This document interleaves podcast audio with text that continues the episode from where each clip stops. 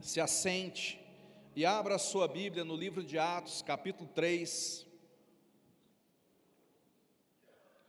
Vamos ler do versículo 1 ao 10, Atos dos Apóstolos, capítulo 3. Há uma unção nessa noite muito especial aqui nesse lugar. Quantos estão sentindo essa unção aqui? Aleluia, aleluia. Atos dos Apóstolos, capítulo 3, nós vamos ler a partir do verso 1. Diz assim a palavra de Deus, vamos ler do 1 ao 10, a história de um milagre tão lindo. Pedro e João subiam ao templo para a oração da hora nona. E era levado um homem coxo de nascença, o qual punham diariamente à porta do templo, chamada Formosa, para pedir esmola aos que entravam. Vendo ele a Pedro e João, que iam entrar no templo, implorava que lhe dessem uma, o que irmãos? Esmola. Olha só. Até naquela época já tinha gente perto do templo querendo esmola. Fala para quem está ao teu lado, Deus não é Deus de esmola. Verso 4. Pedro, fitando, ou seja, olhando para ele, juntamente com João, disse: Olha para nós. E ele os olhava atentamente, esperando receber alguma coisa. Pedro, porém, lhe disse: Não possuo nem prata nem ouro, mas o que eu tenho te dou. Em nome de Jesus Cristo, o Nazareno, anda. E tomando-o pela mão direita, o levantou imediatamente, os seus pés e tornozelos se firmaram, o poder de Deus veio sobre ele e de um salto se pôs em pé, e passou a andar, e entrou com eles no templo, saltando e louvando a Deus. Viu-o todo o povo a andar e a louvar a Deus. E olha a conclusão. E reconheceram ser ele o mesmo que esmolava, assentado à porta formosa do templo, e se encheram de admiração e assombro por isso que lhe acontecera. Olha para cá. Esse texto lindo é o relato de um milagre. Um paralítico que foi sobrenaturalmente curado pelo poder de Deus através da vida de dois irmãos, Pedro e João. Mas esse milagre que acontece aqui, ele tem algumas particularidades, que tem muito a ver com o que nós estamos ministrando esse mês. Esse mês, irmãos, se você está chegando agora, né? Pegar carona na janelinha e está chegando agora, só para te contextualizar, nós estamos falando sobre o ministério apostólico, do Espírito Santo em nossa vida. E quando nós falamos de algo apostólico, nós estamos falando sobre o entendimento de que nós temos que ir e sair das quatro paredes. O entendimento de que a igreja é chamada para ir para fora. Apóstolo significa enviado. Jesus é o grande apóstolo porque ele foi enviado dos céus à terra para morrer na cruz por mim e por você. Em um dado momento, Jesus escolheu doze homens, conhecidos como os doze apóstolos, porque Jesus os enviou para pregar. Mas Jesus não parou nos doze, ele também escolheu setenta e os enviou para pregar. Mas ele também não parou nos 70, porque a Bíblia diz que Jesus escolheu a igreja. Quem aqui é a igreja do Senhor? Se você é igreja, assim como eu, então nós fomos escolhidos para ir também, para manifestar a glória de Deus, para manifestar o amor de Deus, para pregar o evangelho da salvação. De tal maneira que todos nós somos chamados para ir para fora. E esse texto que eu estou lendo com você aqui, ele é um milagre impressionante, primeiro porque ele não acontece dentro do templo. A Bíblia diz que Pedro e João, a hora nona, hora nona quer dizer às três da tarde, 15 horas, no calendário, na, na agenda judaica, três da tarde. Pedro e João estavam indo para o templo, mas eles ainda não haviam entrado dentro do templo. Porque do lado de fora, diga do lado de fora, Do lado de fora do templo, irmãos, tinha uma pessoa, um homem paralítico, mendigando. E aquele homem estava pedindo esmolas e olhou para Pedro e João, e você acompanhou comigo aqui a leitura. Pedro fala para ele: Eu não tenho prata nem ouro, mas o que eu tenho eu te dou. Em nome de Jesus, levanta e anda. E quando Pedro só libera aquela palavra, o poder de Deus veio sobre aquele paralítico. Um milagre que aconteceu fora do templo. Um milagre que aconteceu, não era no horário do culto. Um milagre que aconteceu no caminho. E o que, que esse texto tem a ver comigo e com você? Muitas vezes o inimigo nos convence de que Deus só faz milagres dentro do templo. Eu creio que ele faz, inclusive ele fez agora há pouco. Quantos creem? Eu creio que este é um lugar de milagres. Quantos creem nisso? Eu creio nisso, irmãos. Mas esse texto também mostra que Deus quer realizar milagres lá fora.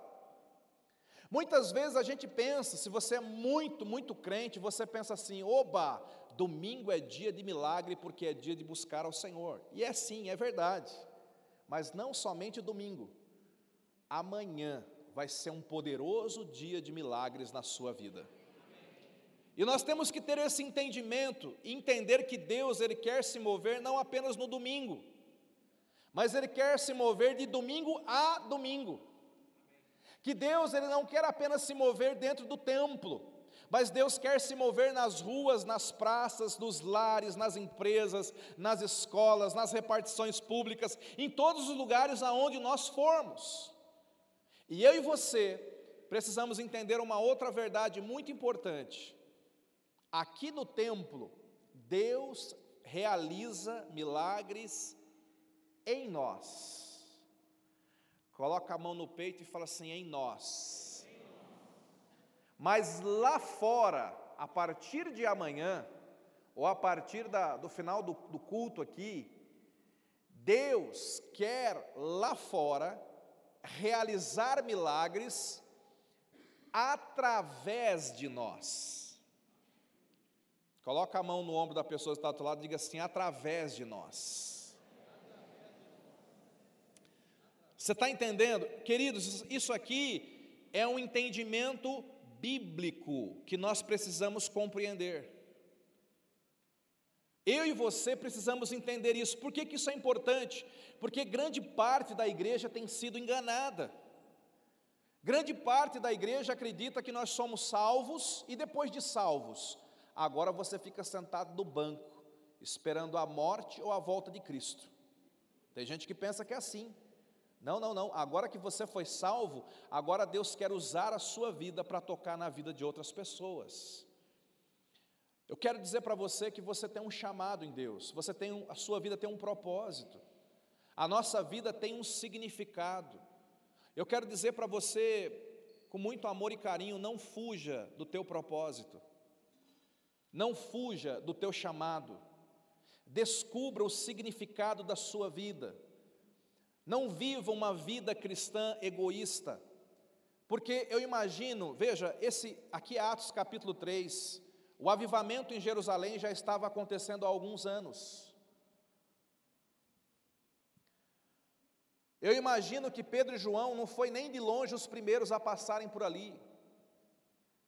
Muitos crentes passaram por ali, muitos crentes foram ao templo orar,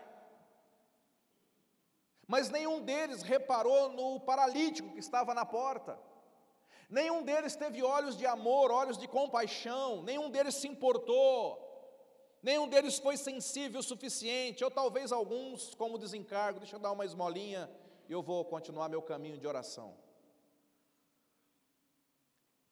Muita gente já tinha passado por ali, queridos, a essa altura do livro de Atos, mas não tinham realizado milagres, e isso, isso fala de muitos crentes de hoje em dia que entenderam que Jesus nos salva, liberta e cura, mas vivem uma vida para si mesmos, vivem uma vida egoísta, vivem uma vida pensando apenas em si, e é claro que você tem que cuidar da sua vida, é verdade. Mas ser cristão, eu estava falando hoje de manhã lá em São Paulo, ser cristão e viver o Evangelho não é ser melhor do que o outro. Ser cristão e viver o Evangelho é ser melhor para o outro. Você entende a diferença? Nós não estamos aqui para ser melhor que o outro. Eu só quero melhorar a minha vida, melhorar a minha vida, melhorar a minha vida. Não é isso a proposta. Você pode melhorar a sua vida, sim. Mas a intenção do Evangelho é sermos melhor para o outro. A minha vida ela encontra significância, ela encontra propósito, quando eu consigo me ver não apenas como alguém que quer ser abençoado, mas como alguém que quer abençoar a vida de outras pessoas. Pedro e João estavam indo à oração, eles estavam cuidando da vida espiritual deles, isso é muito bom, é bacana. Meu irmão, tem uma rotina, congregue, ore, busque a Deus, ainda mais nesse tempo de uma geração inconstante, uma geração que deixa de congregar por qualquer coisa, uma geração que deixa de orar, de buscar a Deus e ler a Bíblia. Não, você é diferente, você é de Deus. Você é um luzeiro no mundo de trevas. Você vai perseverar e vai vencer, você não vai desistir. Você vai plantar a sua família na casa do Senhor, seus filhos criarão raízes na casa do Senhor. Você tem que de fato criar uma rotina, a rotina é boa. Eles estavam nessa boa e santa rotina. Eles estavam buscando o Senhor, mas entenda isso, no meio do caminho, no, no buscar o Senhor, eles também tinham olhos para olhar de lado. Eles também tinham olhos para se importar com aqueles que não eram salvos. Seu casamento está bem, meu irmão, glória a Deus por isso. Mas e aqueles que o casamento não está legal? Você está com saúde, meu irmão, glória a Deus por isso, mas e aqueles que estão doentes? Você recebeu o perdão dos seus pecados, você foi salvo, nasceu de novo, glória a Deus por isso, mas e as multidões que estão caminhando para o inferno hoje? Porque não ouviram a pregação do Evangelho nenhuma vez, porque não ouviram do amor de Jesus, você se importa com eles? Nós temos olhos para enxergar essas pessoas. Esse texto aqui é uma lição, o Espírito Santo deixou registrado, o, o, livro de Atos, ele é chamado de Atos dos Apóstolos. Mas alguns já disseram que o nome está errado, o nome, o nome correto seria Atos do Espírito Santo através dos apóstolos. Porque aqui é o Espírito Santo que está movendo, cuidando, dirigindo esses homens. Então eu quero que você imagine, Pedro e João eram dois crentes saudáveis, dentro de uma rotina de oração. E essa é uma realidade, indo ao templo orar, glória a Deus, aleluia. Mas aqui existe algo que contrastou, algo que, que, que a palavra de Deus mostra agora: um, um paralítico, assentado, e veja que ele não estava em qualquer lugar, ele estava, o templo judaico ele tinha três portas, tinha três átrios, e, e, e para cada átrio tinha uma porta, e no átrio dos judeus tinha uma porta chamada Porta Formosa. Formosa quer dizer bonito, linda, encantadora, maravilhosa. E não é à toa que esse paralítico estava mendigando no pé da Porta Formosa. Por quê? A Porta Formosa, como o nome diz, era a porta mais bonita do templo. Dizem que essa porta, ela tinha 25 metros de altura. Já imaginou uma coisa dessa? e 10 de largura, era gigantesca. E essa porta era, era revestida, não é que ela era de ouro, mas ela era revestida com ouro. Você consegue imaginar uma porta gigante, revestida de ouro? E dizem que, dependendo da altura do sol, e três da tarde já é, o sol começa a baixar, quando o sol, a luz do sol dava nessa porta, essa porta ela, ela resplandecia. Você consegue imaginar, gente? Essa porta, ela simboliza a igreja, lugar resplandecente, lugar da glória de Deus, lugar lindo, maravilhoso. Não é bom estar na igreja, irmãos? Você consegue olhar, essa, a igreja é a porta do céu. A igreja é o lugar onde a glória brilha. Ouro na Bíblia simboliza a glória de Deus. E aí você fica olhando para essa porta brilhando, maravilhosa, você fica boquiaberto, dizendo: Meu Deus, que coisa linda essa porta, até que Você baixa os seus olhos e no pé da porta você vê uma coisa que contrasta. Você vê um paralítico mendigando, paralítico, pobre, mendigando. Olha o contraste: riqueza, ouro, mendigo, pobreza. Olha o contraste: glória, miséria. Olha o contraste. Coisa de Deus, avivamento, e uma pessoa ali mendigando. Você consegue entender esse contraste? Esse mendigo, em primeiro lugar, ele representa a humanidade. Ele representa todos nós antes de Cristo. A Bíblia diz que todos nós nascemos em pecado. A Bíblia fala que esse mendigo ele era paralítico de nascença. E nós também nascemos debaixo de pecado. Espiritualmente falando, nós nascemos como esse mendigo. Nós nascemos com uma vida condenada, com uma vida cheia de uma natureza pecaminosa. Nós nascemos amarrados espiritualmente, deformados espiritualmente. Esse mendigo aqui, ele representa aquele que não tem Jesus. Esse mendigo representa as pessoas que estão lá fora, as pessoas que precisam de Deus. Pedro e João aqui representam aqueles que já entenderam, que já foram salvos, que já foram ganhos, a igreja do Senhor. Mas esse paralítico representa as pessoas que estão lá fora, que precisam ser alcançadas, e muitas vezes nós, o Pedro e João da história, a gente se contenta em viver uma vida religiosa, um esqueminha religioso. Casa, trabalho, casa, trabalho, casa, trabalho. Domingo, casa, igreja. Segunda, casa, trabalho, casa, trabalho, casa, trabalho. Domingo, casa, igreja. E nós podemos viver um esqueminha religioso, sem nos importar com aqueles que estão lá fora, sem nos importar com aqueles que estão espiritualmente deformados, aqueles que estão com a vida amarrada, parada, aqueles que são dependentes dos outros, aqueles que estão em solidão. A Bíblia diz que esse mendigo ele era carregado até aquele lugar. Alguém levava ele de manhã e deixava lá. Você imaginou a vida daquele homem? Ele passava o dia inteiro sozinho, de tarde alguém ia buscá-lo. Mendigo, pobre, de nascença, sem esperança, sozinho, sem amigos, sem ninguém. Sabe, esse é o retrato de muita gente que está lá fora, mas pasme você. Esse também é o retrato de algumas pessoas que estão dentro da igreja. É possível que mesmo você que já encontrou Jesus, você, graças a Deus, já recebeu Jesus como Senhor e Salvador e você hoje está salvo. Glória a Deus por isso. O principal aconteceu. Mas é possível que em algumas outras áreas da sua vida você diga, pastor, eu estou mendigando. Eu estou esmolando um pouquinho de paz para a minha vida.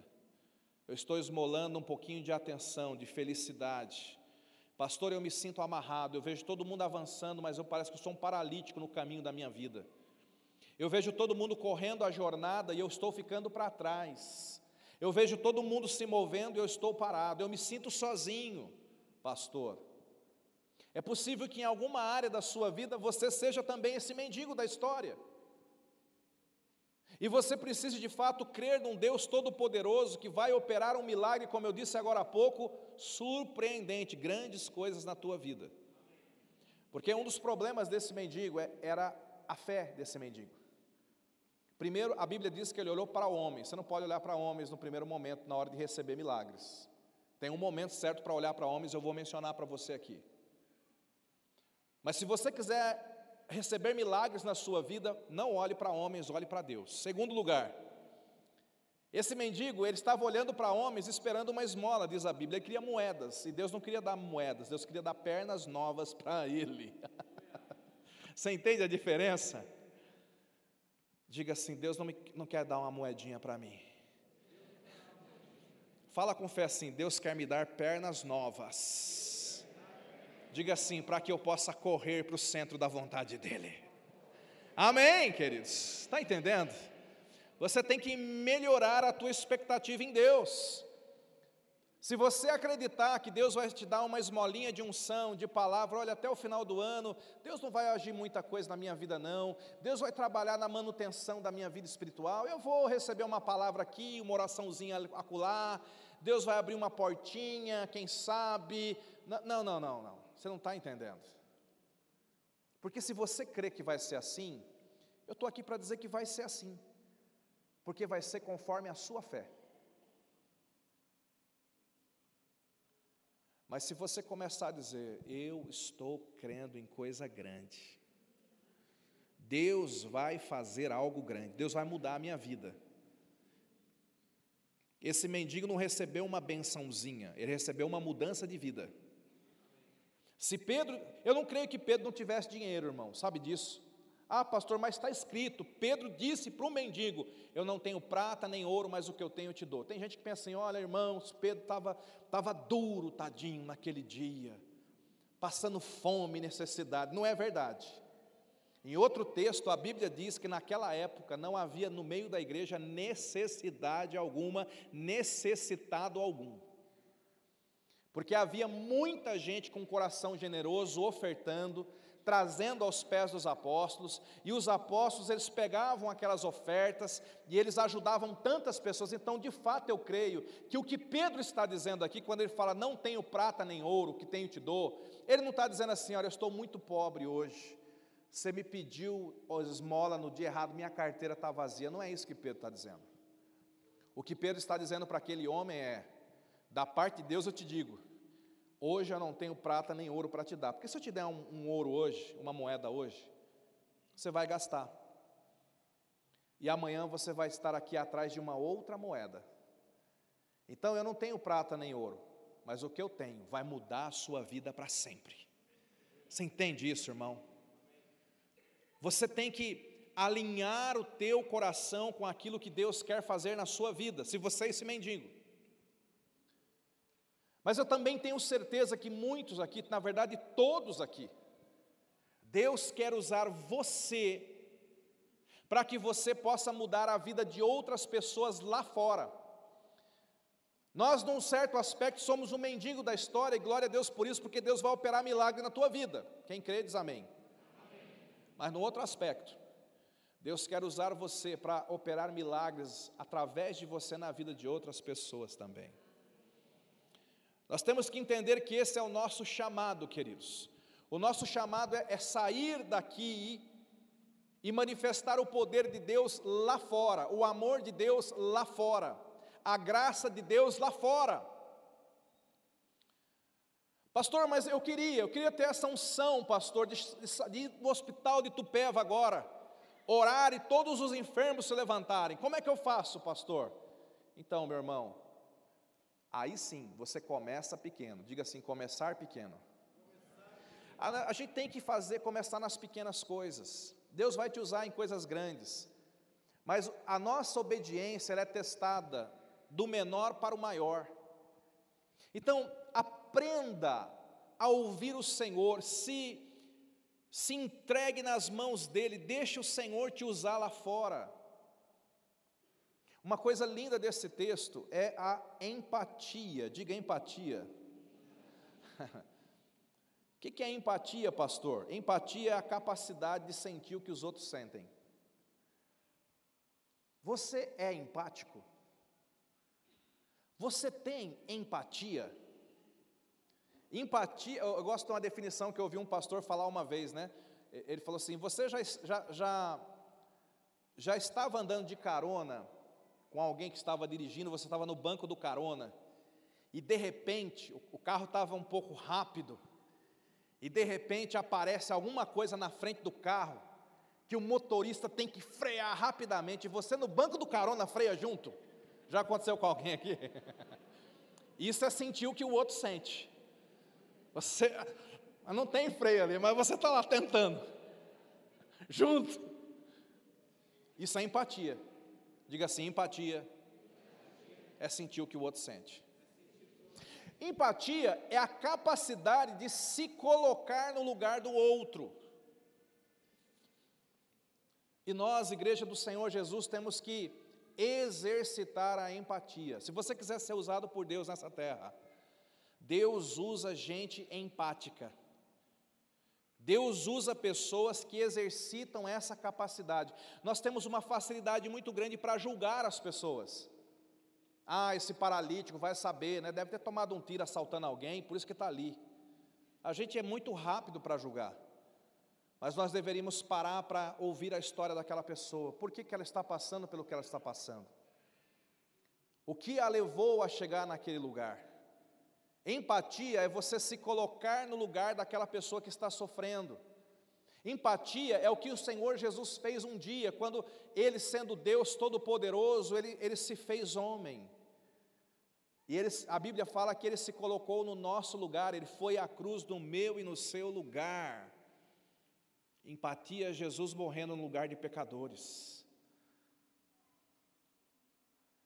Eu lembro daquela história, já contei aqui, uma igreja linda, cheia de gente, lá nos Estados Unidos, uma igreja chique, cheio de gente internada, aquele externo bonito, aqueles vestidão.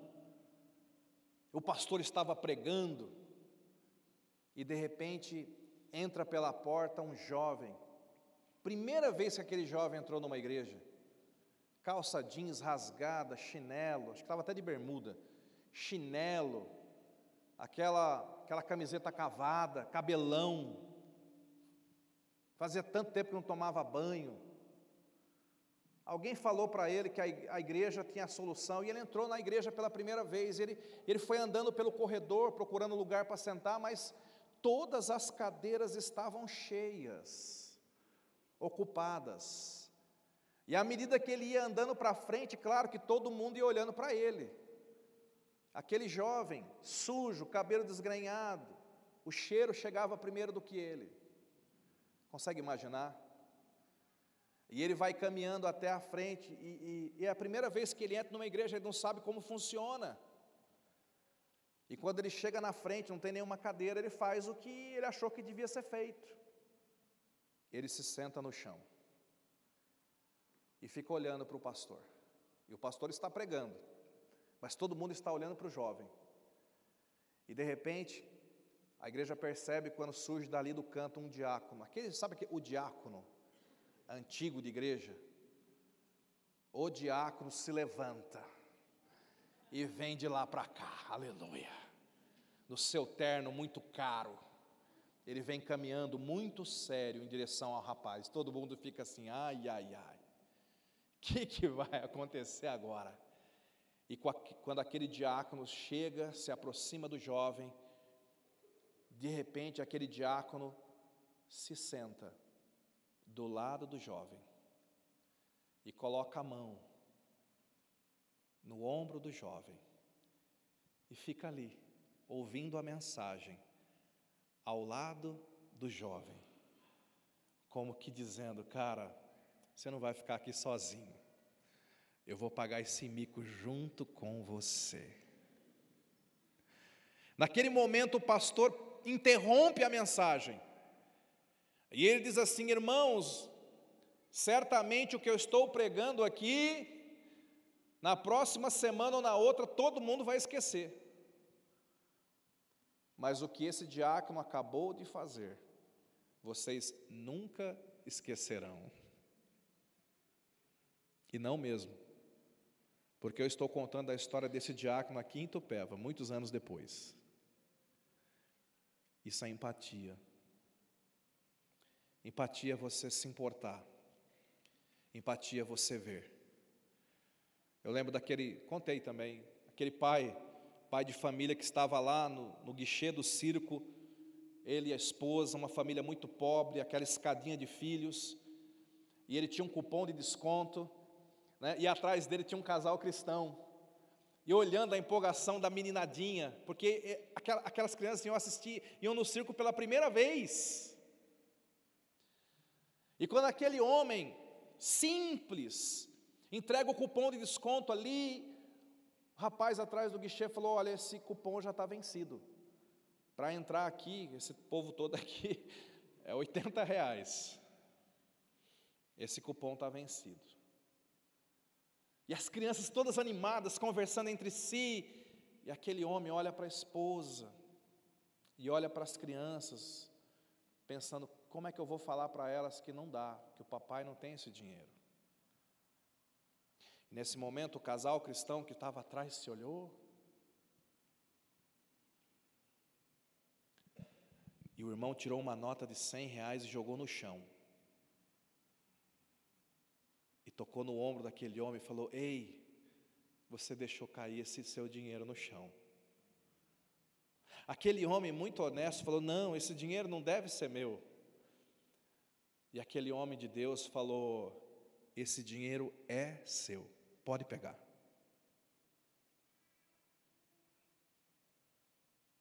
Aquele homem pegou o dinheiro e pagou a entrada das crianças. O nome disso é empatia. O nome disso é se importar.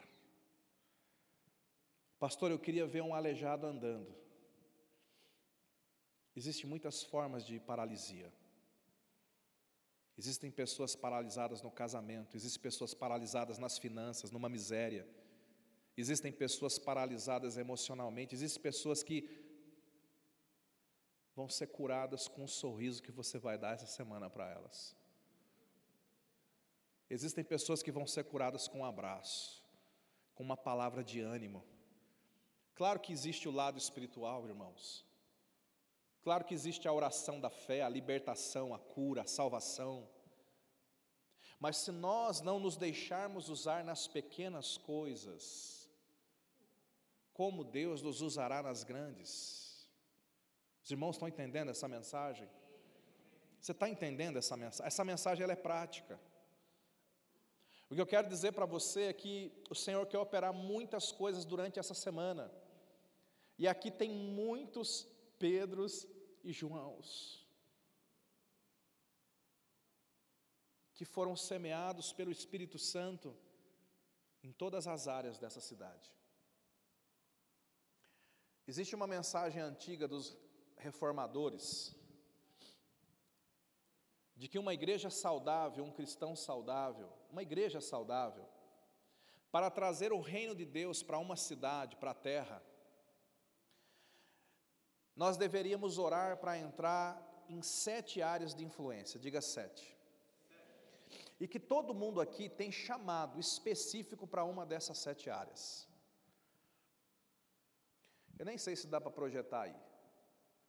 Mas a primeira área de influência, claro, é a nossa área, diga igreja. Sabe, alguns de nós aqui fomos chamados por Deus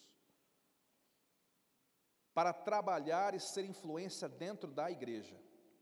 Tem coisas que ninguém pode fazer a não ser a igreja. Você pode ter o melhor programa social de Itupeva. Você pode fazer coisas absurdamente lindas na cidade, mas tem coisas que só com autoridade espiritual se resolve.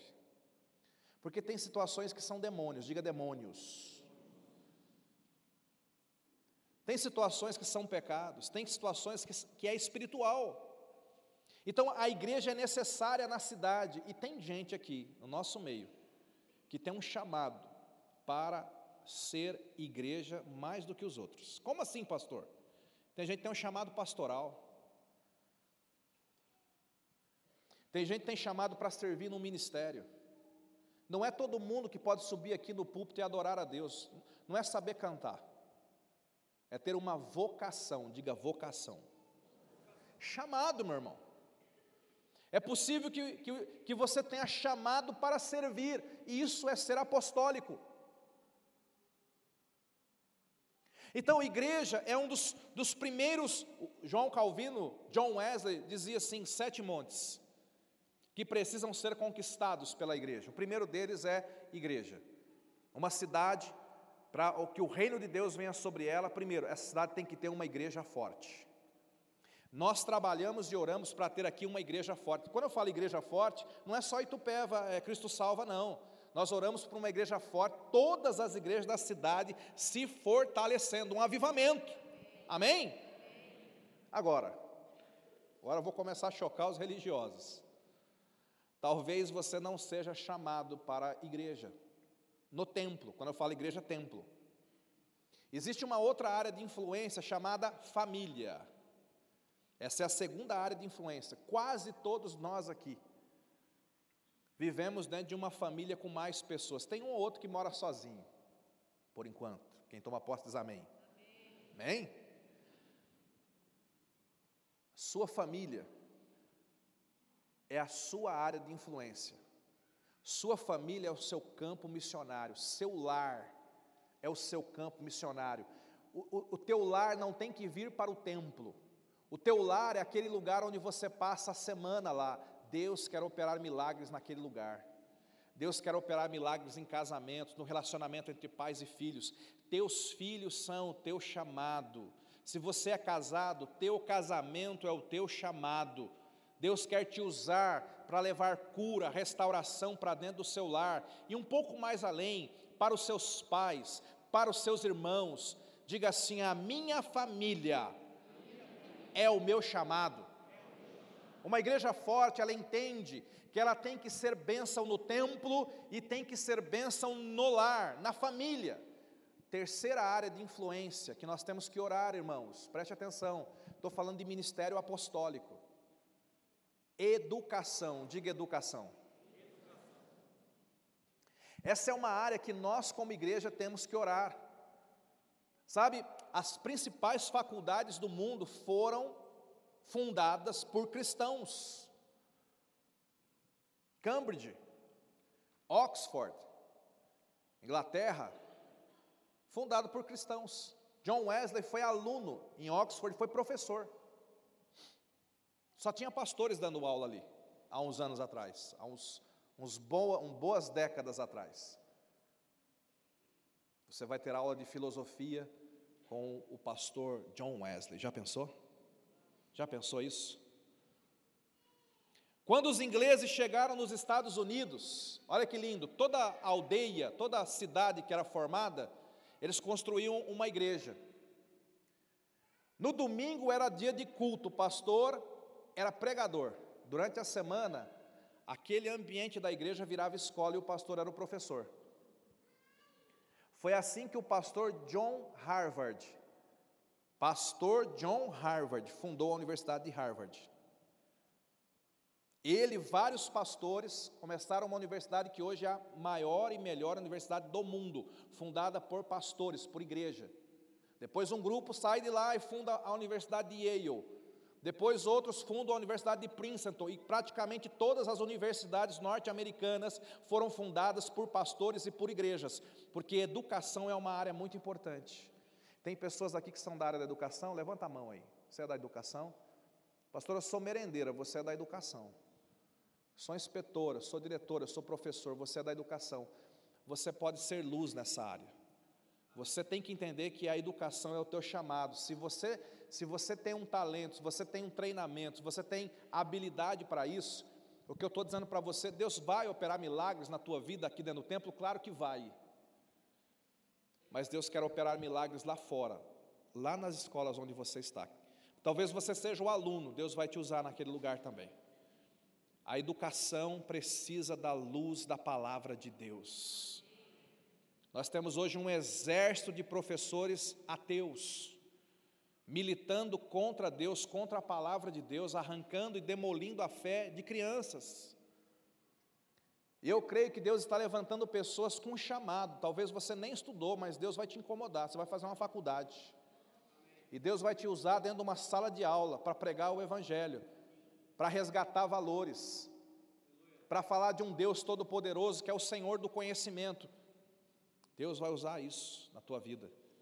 Existe uma quarta área de influência. Diga assim: igreja, diga família, diga educação. Agora tem uma outra área muito, muito forte também: governo. E quando eu falo governo, tem gente que pensa assim, ah, pastor, política, eleição. Você está redondamente enganado. Qualquer pessoa que trabalha numa repartição pública, Talvez você trabalhe na prefeitura, para o Estado, talvez você trabalhe no judiciário, não importa. O, os eleitos também. Mas eu, nós cremos que para uma cidade viver e respirar o reino de Deus, nós temos que ter luz, pessoas que sejam luz em todas as áreas, inclusive no poder público. Eu estou dizendo que o Espírito Santo talvez te inspire a fazer um concurso público, porque ele precisa de mais luz lá dentro. Pastor, eu estou orando para fazer um concurso público, eu te abençoo, meu filho. Eu te abençoo se você tiver esse entendimento. Você não vai lá só para ganhar dinheiro. Você tem que ir lá com o coração de servir pessoas, de fazer o seu melhor, de abençoar as pessoas. Você tem que ter o coração de ser luz. Pastor, isso é bíblico? Claro que é. José do Egito, funcionário público, primeiro ministro do Egito. Daniel, profeta Daniel, funcionário público. Primeiro ministro da Babilônia, depois primeiro ministro do, do, do outro rei.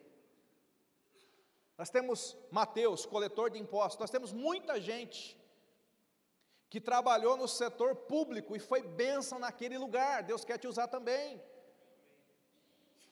Tem pessoas que vão ter um chamado para isso, e eu respeito o seu chamado. O que, o que nos entristece são pessoas que estão nessas áreas, mas não entendem que o seu chamado é estar lá.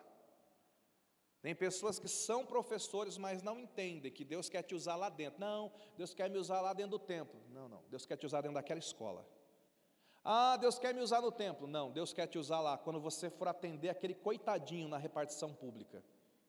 Deus quer que você dê um sorriso para aquela pessoa. Deus quer que você atenda aquela pessoa com dignidade, com respeito, porque assim você vai ser luz naquela família. Os irmãos estão entendendo? Diga igreja. Diga família. Diga educação. Diga governo. Agora diga mídia. Quantos sabem que a nossa mídia é corrompida? Quantos sabem disso? Um, um dos grandes homens da mídia, ele certa vez escreveu o seguinte, né?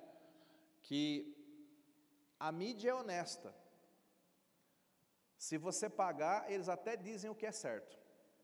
Entendeu a, a piadinha?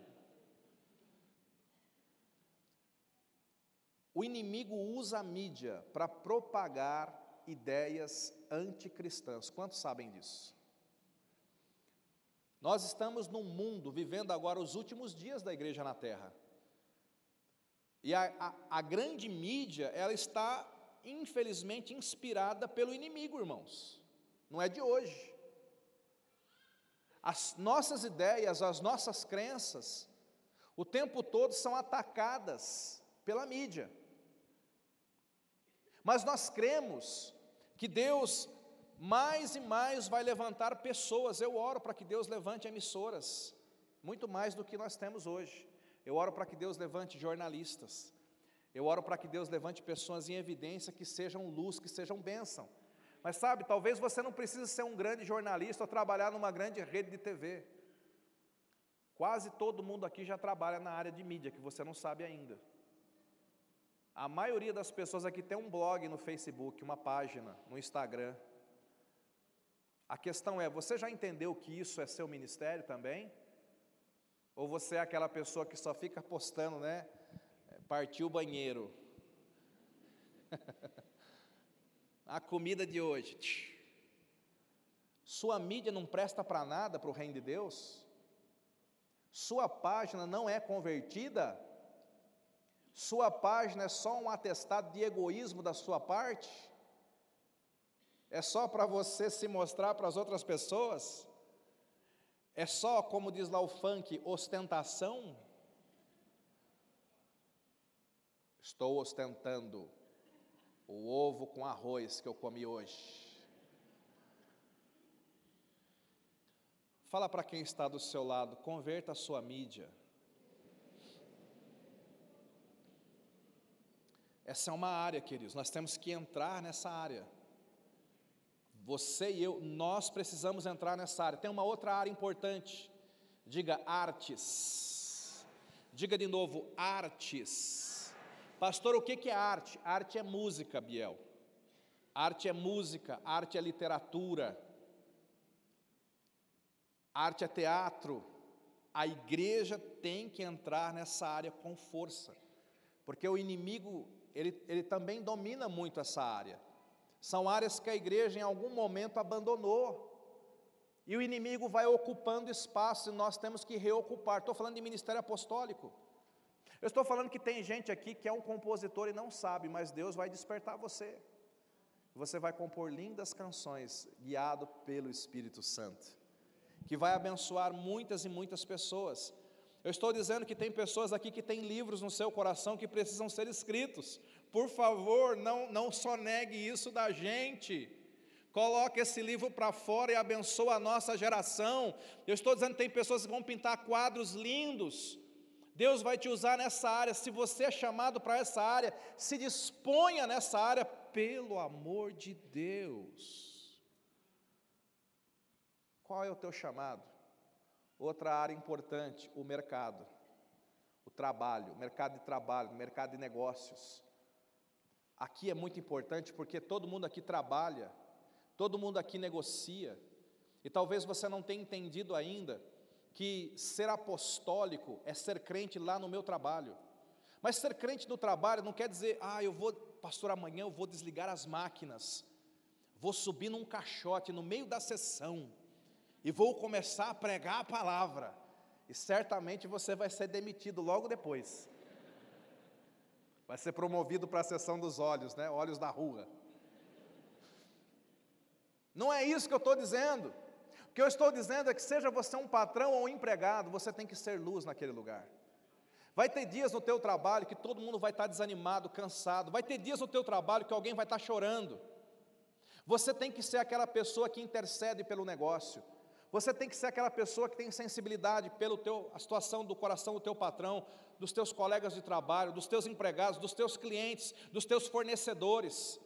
E num momento certo, Deus vai abrir a porta da palavra e você vai poder entregar uma palavra, você vai poder orar por alguém, mas ainda que essa porta não se abra, Deus quer que você se deixe usar pelo Espírito Santo para abraçar, para acolher, para ajudar, para sorrir, para elogiar, para motivar, para ser bênção naquele lugar onde você foi colocado. Diga assim: o meu trabalho é o meu chamado. Eu gosto dessa definição de profissão, né? Profissão é a desculpa que Deus usa para te sustentar na terra enquanto você faz a vontade dEle. Pegou aí? Eu vou repetir, porque isso tem a ver com a sua profissão. Preste atenção. Profissão é a desculpa que Deus usa para te sustentar na terra enquanto você faz a vontade dele. Quando você entender que o teu trabalho também é o teu chamado, as coisas vão começar inclusive a mudar lá no teu trabalho. O teu trabalho, o teu o mercado é o teu campo missionário. A gente pensava assim que para servir a Deus todo mundo tinha que vir para a igreja, não é verdade isso. Você pode servir a Deus lá no lugar onde você está. Pedro e João eram pastores de tempo integral. Sabiam disso? Eles deixaram a rede, a pesca e foram ser pastores de tempo integral. Igreja. Mas a Bíblia mostra Paulo. O apóstolo Paulo, ele não era um pastor de tempo integral, sabia disso? Ele era, ele era um fabricante de tendas. Ele comprava tecido, ele fabricava tendas e ele revendia. E ele usava os contatos de negócio dele para pregar o Evangelho. Você sabe como foi fundada a primeira célula da Europa? A primeira célula, o primeiro grupo cristão da Europa foi quando uma mulher se converteu. E aquela mulher era uma vendedora de púrpura, possivelmente uma fornecedora do apóstolo Paulo. Olha aí. Lídia, a vendedora de púrpura, se converte por uma pregação do apóstolo Paulo e começa a primeira célula na Europa. Sabe o que é isso? Um contato comercial que se transformou em algo espiritual para o reino de Deus. Você sabe como é que nós abrimos a igreja lá em Catanduva?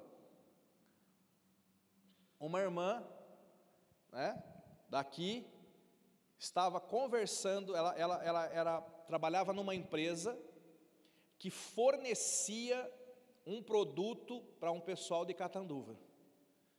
E um dia, aquele casal de Catanduva, aquela mulher lá de Catanduva, conversando com essa vendedora, demonstrou que estava entristecida. E essa irmã daqui começou a evangelizá-la por telefone. E começou a orar por ela. E aí ela abriu a vida, estava uma situação difícil mesmo.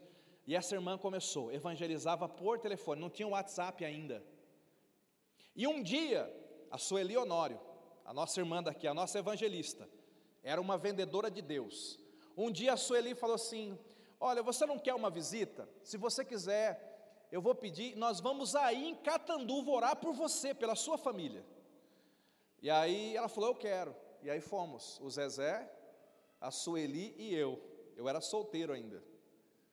Nós fomos lá em Catanduva, nós ministramos para aquele casal, eles aceitaram Jesus, Deus operou um milagre, nós nem sabíamos, nem suspeitávamos que muitos anos depois nós teríamos uma igreja Cristo Salva plantada naquele lugar. Aquela vendedora, a Sueli, quando ela foi aquele dia de manhã para o lugar de trabalho dela, sentou na mesa para vender, por sinal, eu acho que era tecido também, não sei o que, que era, ela não imaginava que uma ligação ia fazer nascer uma igreja. Fala para quem está do seu lado, você não me conhece. Fala para outra pessoa, e você não sabe do que eu sou capaz em Deus. Eu quero que você se coloque em pé agora.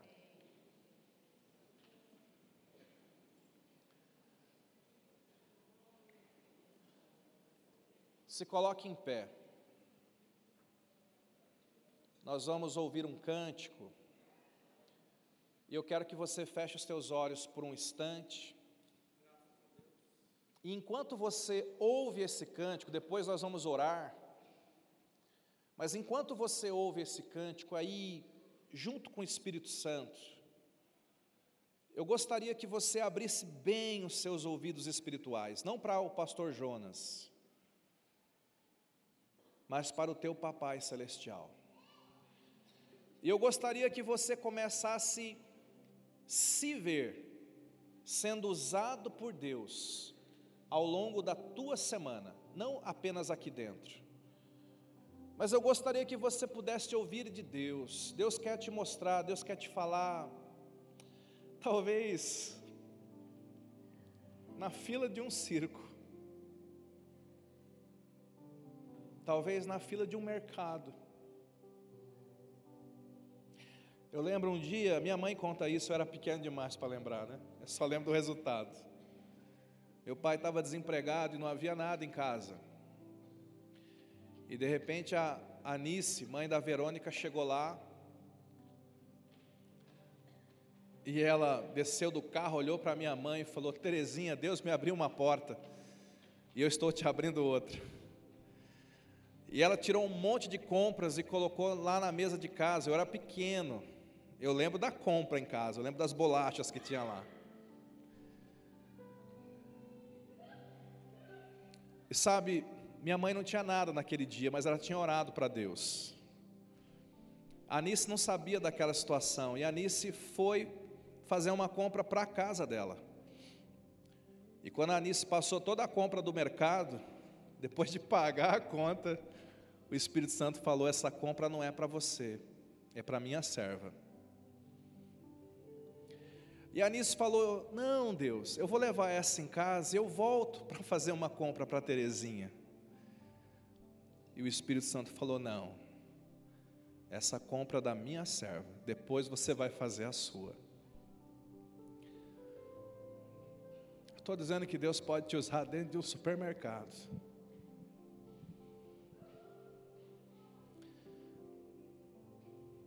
Que o Senhor te dê sensibilidade. Feche os teus olhos. Ouça o Espírito Santo, ele está passeando aqui. Som.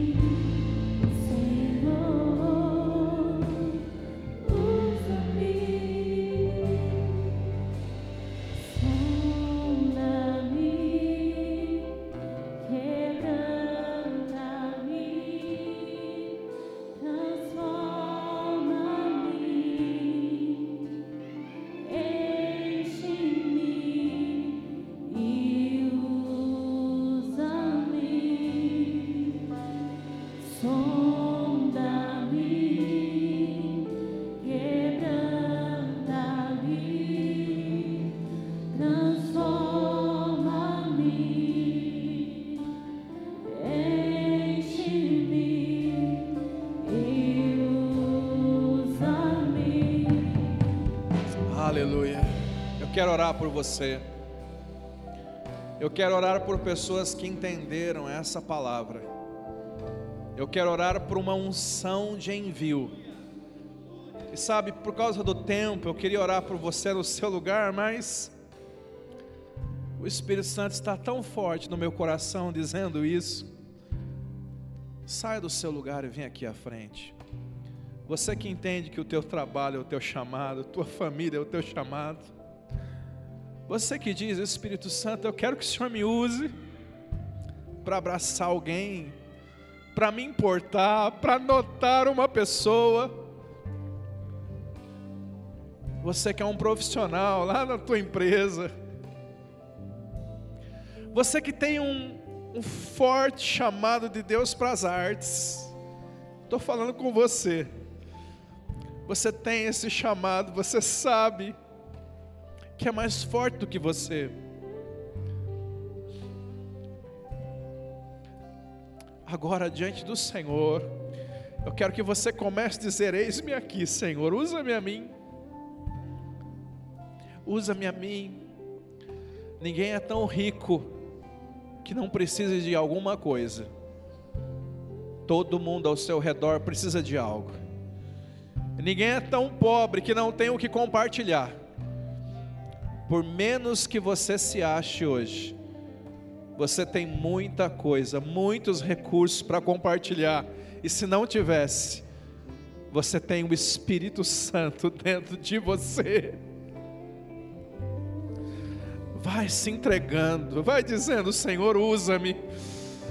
Senhor, enche-me com essa unção apostólica.